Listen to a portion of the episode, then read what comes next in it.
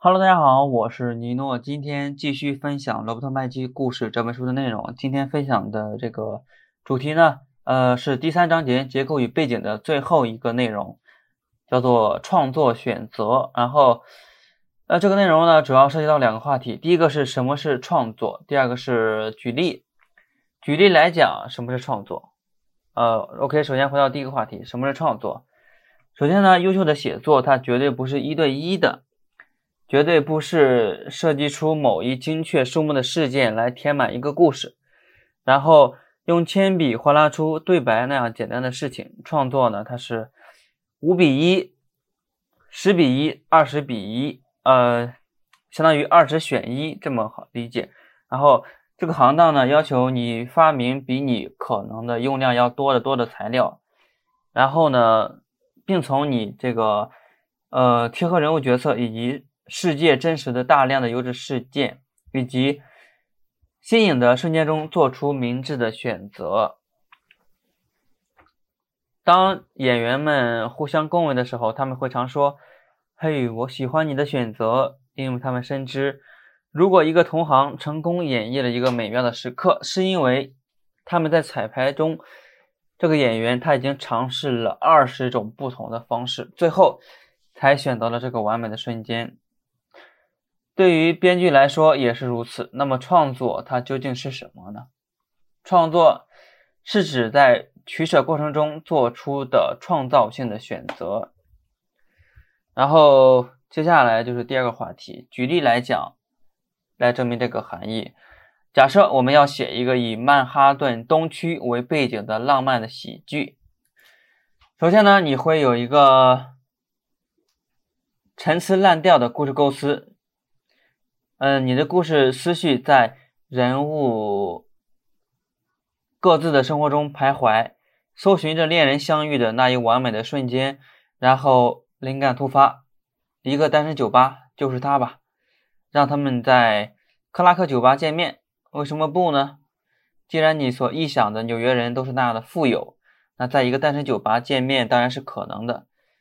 嗯，然而为什么不呢？因为这是一个。可怕的陈词滥调。当达斯汀·霍夫曼与米娅·法罗在《相逢何必曾相识》这部电影中见面的时候，这还是一个新鲜的创意。但是在此之后呢，一部接着一部电影、肥皂剧和情景喜剧中，所有的恋人都是在这种单身的酒吧邂逅。相遇的，所以说它变成了一个陈词滥调。那么如何治疗这种陈词滥调呢？就如果你精通了本行的手艺，你就知道如何治疗了。首先呢，你可以列出一个清单，勾勒出五个、十个、十五个不同的东区恋人相遇的场景，然后开始思考为什么。啊，不是，而只是单纯的讲为什么？因为经验丰富的作家，他绝对不会相信所谓的灵感。灵感呢，往往它只是你头顶上摘取的第一个想法，而在你头顶趴着的是你所看过的每一部电影、读过的每一部小说。他们能提供的呢，只是可供你满把抓漏的陈词滥调。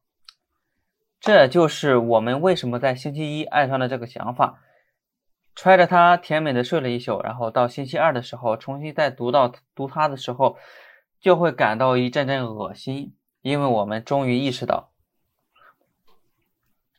呃，已经在十几部其他作品中看到的这个看过的这个陈词滥调的身影，但是真正的呃，真当。真正的灵感来自于一个更深的源泉，所以让我们放开你的想象，并开始试验。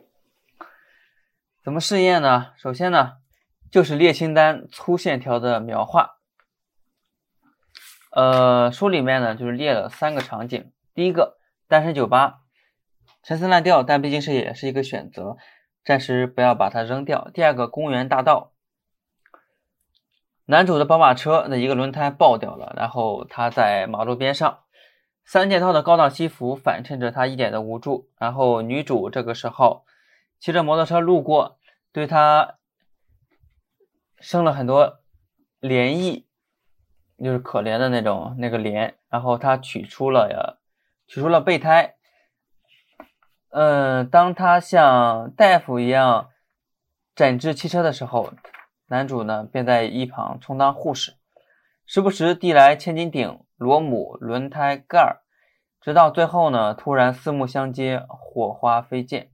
第三个场景呢，就是在一个厕所里面，在办公办公室举办的圣诞聚会上，女主呢一醉不清，一醉不清，一醉不醒吧，然后摇摇晃晃的误入男厕呕吐，然后男主发现她。倒在地板上，趁着没有别人进来的时候，他迅速锁上了厕所，帮他呕吐完毕。随后，趁着无人之际，悄悄的掩护他溜出了厕所，为他保住了面子。呃，这就是第一个试验的步骤，就是列清单，粗线条的描画这些场景。你。其实这些清单它还还可以不断的延长，但是你不必完整的描写这些场景，你是在搜寻想法，所以呢，你只需要对所发生的事情进行粗线条的描画即可。